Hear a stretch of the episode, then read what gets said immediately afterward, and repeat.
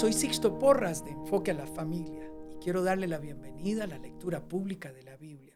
El día de hoy vamos a estar leyendo el Salmo 81, el canto de victoria luego de que el pueblo de Israel alcanza la libertad en Egipto. Iremos también a Segunda de Reyes 9 y el capítulo 10 del 1 al 17. Es cuando Jezabel muere y Acab es reprendido. Y usted va a disfrutar este momento porque nosotros debemos de entender que el final de los malos es la muerte, mas el final de los que son salvos es la redención. Terminaremos en el libro de Hechos, Hechos 25, 13 al 27, donde Pablo predica en Festo y también Pablo habla ante el rey Agripa. Un momento glorioso donde Pablo cuenta su testimonio y nos da ejemplo de cómo debemos hacerlo nosotros. Soy Sixto Porras de Enfoque a la Familia. Disfrute usted la lectura pública de la Biblia. El libro de Salmos, capítulo 81. Entonen alabanzas a Dios, nuestra fuerza. Canten al Dios de Jacob, canten. Toquen la pandereta. Hagan sonar la dulce lira y el arpa tocan el cuerno de carnero en la luna nueva y otra vez en la luna llena para convocar a un festival. Pues los decretos de Israel así lo exigen. Es una ordenanza del Dios de Jacob. Él lo hizo ley para Israel cuando atacó a Egipto para ponernos en libertad. Oí una voz desconocida que decía, Ahora quitaré la carga de tus hombros. Liberaré tus manos de las tareas pesadas. Clamaste a mí cuando estabas en apuros y yo te salvé. Respondí desde el nubarrón y puse a prueba tu fe cuando no había agua en Meriba. Escúchame, pueblo mío, en tanto te doy severas advertencias. Oh Israel, si tan solo me escucharas Jamás debes tener un Dios extranjero. Nunca debes inclinarte frente a un Dios falso. Pues fui yo, el Señor tu Dios, quien te rescató de la tierra de Egipto. Abre bien tu boca y la llenaré de cosas buenas. Pero no, mi pueblo no quiso escuchar. Israel no quiso que estuviera cerca. Así que dejé que siguiera sus tercos deseos y que viviera según sus propias ideas. Oh, si mi pueblo me escuchara. Oh, si Israel me siguiera y caminara por mis senderos. Qué rápido sometería a sus adversarios. Qué pronto pondría mis manos sobre sus enemigos. Los que odian al Señor se arrastrarían delante de Él quedarían condenados para siempre. Pero a ustedes los alimentaría con el mejor trigo, los saciaría con miel silvestre de la roca.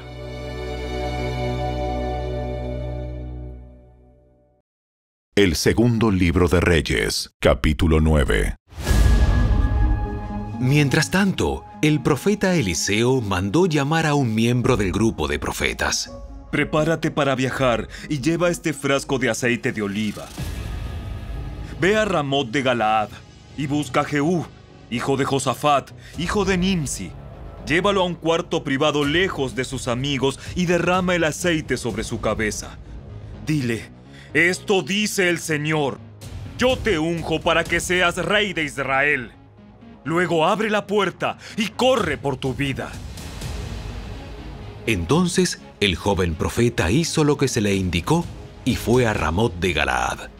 Cuando llegó, encontró a Jehú sentado junto con otros oficiales del ejército. Tengo un mensaje para usted, comandante.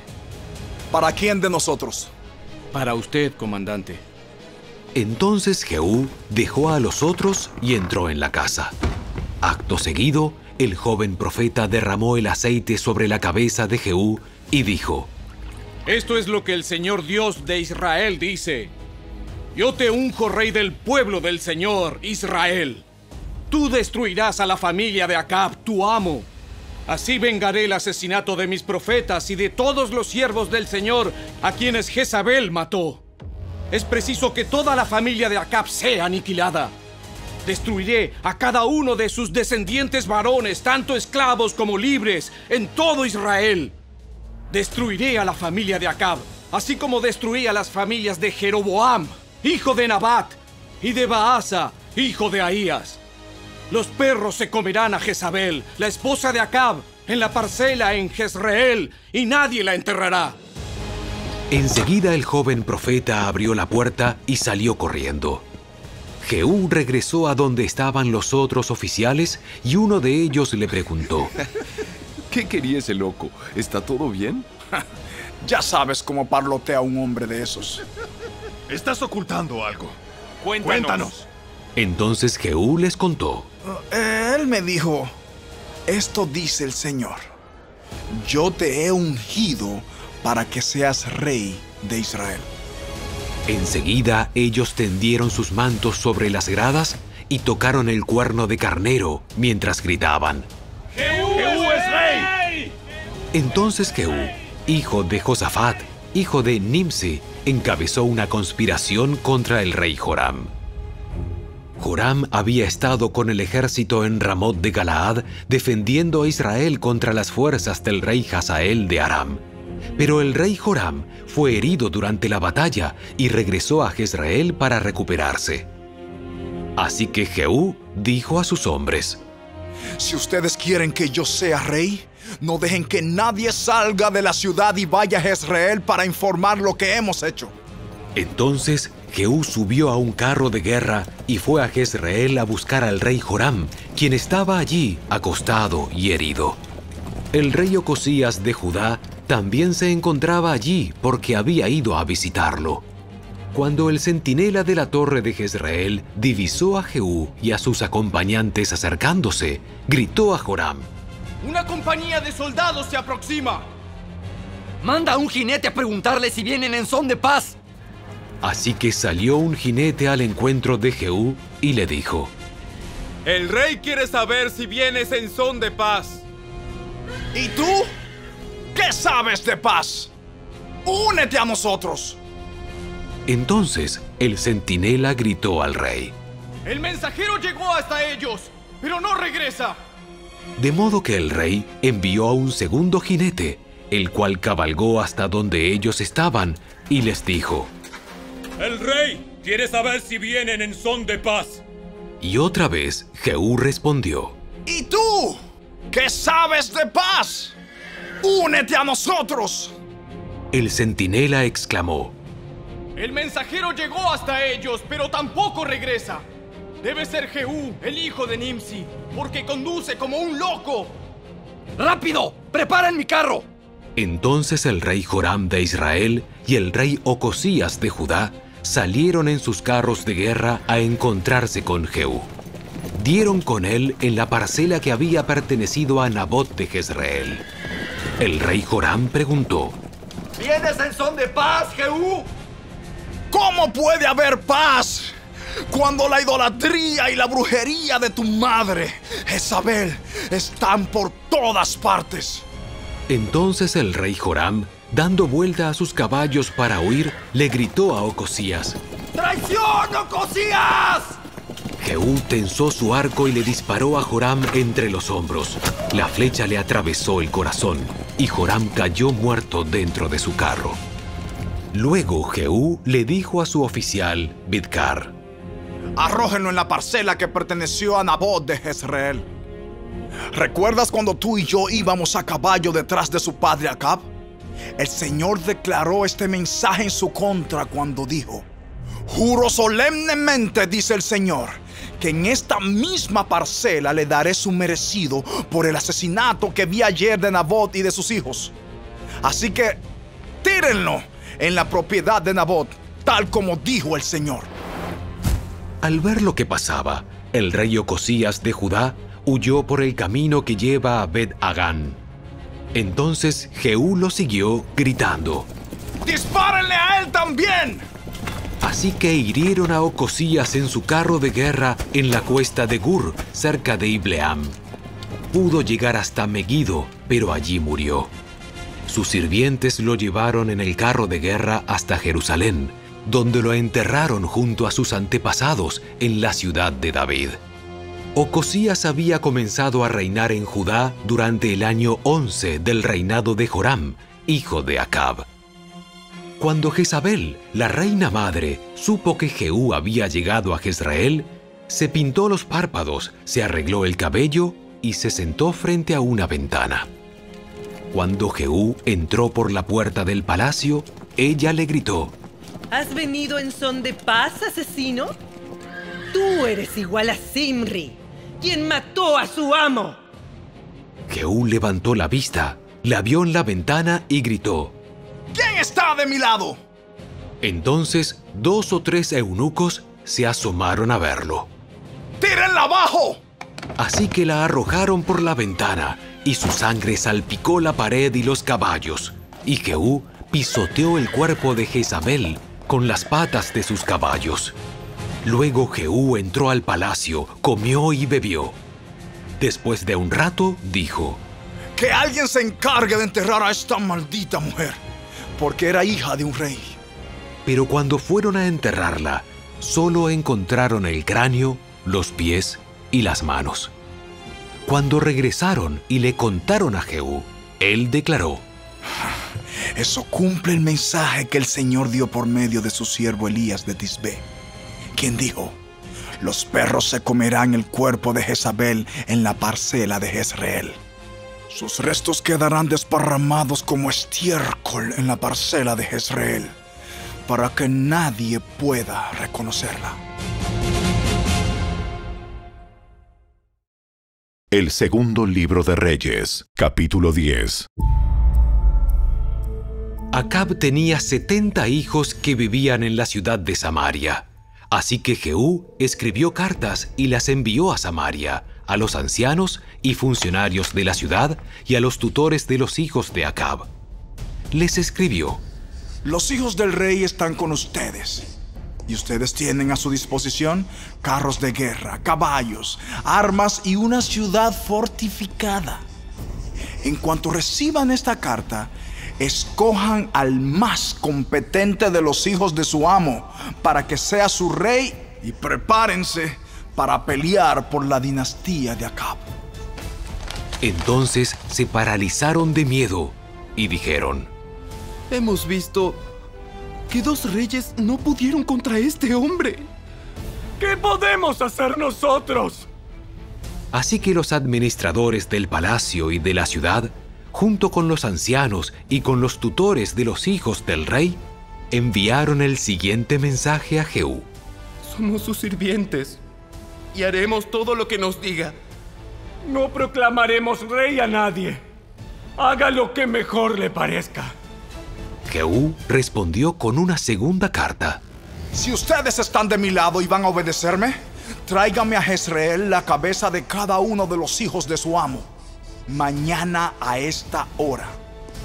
Los setenta hijos del rey estaban al cuidado de los líderes de Samaria, en donde se les había criado desde la niñez. Cuando llegó la carta, los líderes mataron a los setenta hijos del rey, pusieron las cabezas en canastos y se las entregaron a Jehú, quien estaba en Jezreel. Un mensajero fue a ver a Jehú y le dijo, Han eh, traído las cabezas de los hijos del rey. Entonces Jehú ordenó, Apílenlas en dos montones a la entrada de la puerta de la ciudad y déjenlas allí hasta la mañana. Al día siguiente, Jehú salió y habló a la multitud que se había juntado. Ustedes no tienen la culpa. Yo soy el que conspiró contra mi amo y lo mató. Pero ¿quién mató a todos estos? No tengan duda de que se cumplirá el mensaje que el Señor dio acerca de la familia de Acab. El Señor declaró por medio de su siervo Elías que esto sucedería. Después, Jehú mató a los demás parientes de Acab que vivían en Jezreel, a todos sus funcionarios importantes, a sus amigos personales y a sus sacerdotes. Así fue como a Acab no le quedó ningún descendiente. Entonces Jehú partió hacia Samaria. En el camino, mientras estaba en Bet-Eket de los pastores, se cruzó con unos parientes del rey Ocosías de Judá. ¿Quiénes son ustedes? Y ellos contestaron, Somos parientes, del, rey, Ocosías. Vamos a visitar a los hijos del rey Acab y a los hijos de la reina madre. ¡Tráiganlos vivos! Así que los capturaron, 42 en total, y los mataron junto al pozo de Bet-Eked. No escapó ninguno. Cuando Jehú salió de allí, encontró a Jonadab, hijo de Recab, quien venía a su encuentro. Después de saludarse, Jehú le dijo, ¿Me eres tan leal como yo lo soy contigo? Sí, lo soy. Si lo eres, entonces estrechame la mano.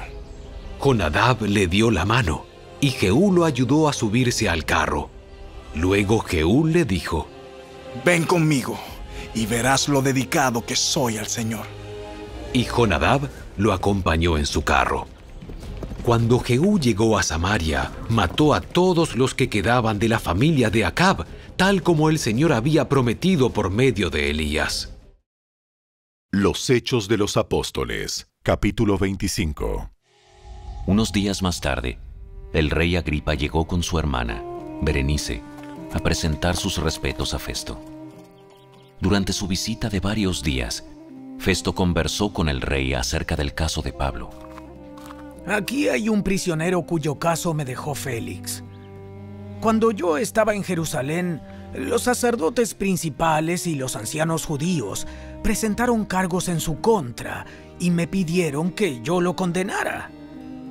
Les hice ver que la ley romana no declara culpable a nadie sin antes tener un juicio.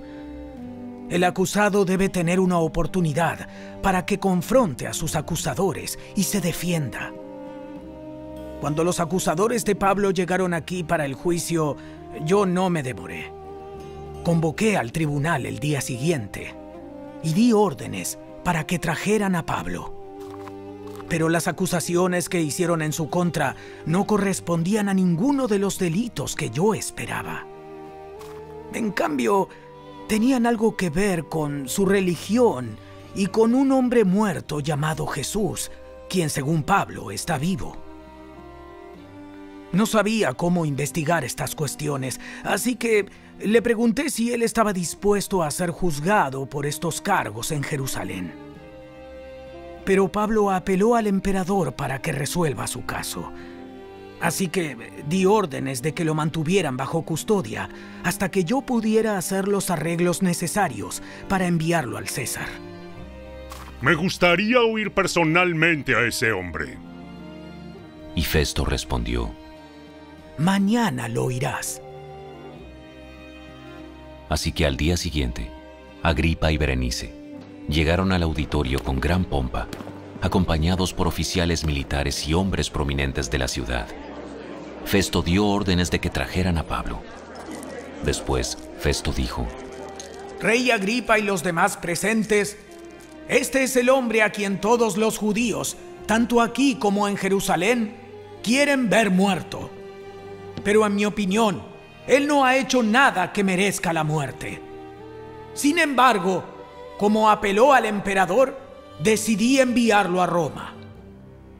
¿Pero qué debo escribirle al emperador? Pues no hay ningún cargo concreto en su contra. Así que lo he traído ante todos ustedes, especialmente ante ti, rey Agripa, para tener algo que escribir después de que lo interroguemos. Pues no tiene sentido enviarle un prisionero al emperador sin especificar los cargos que hay en su contra.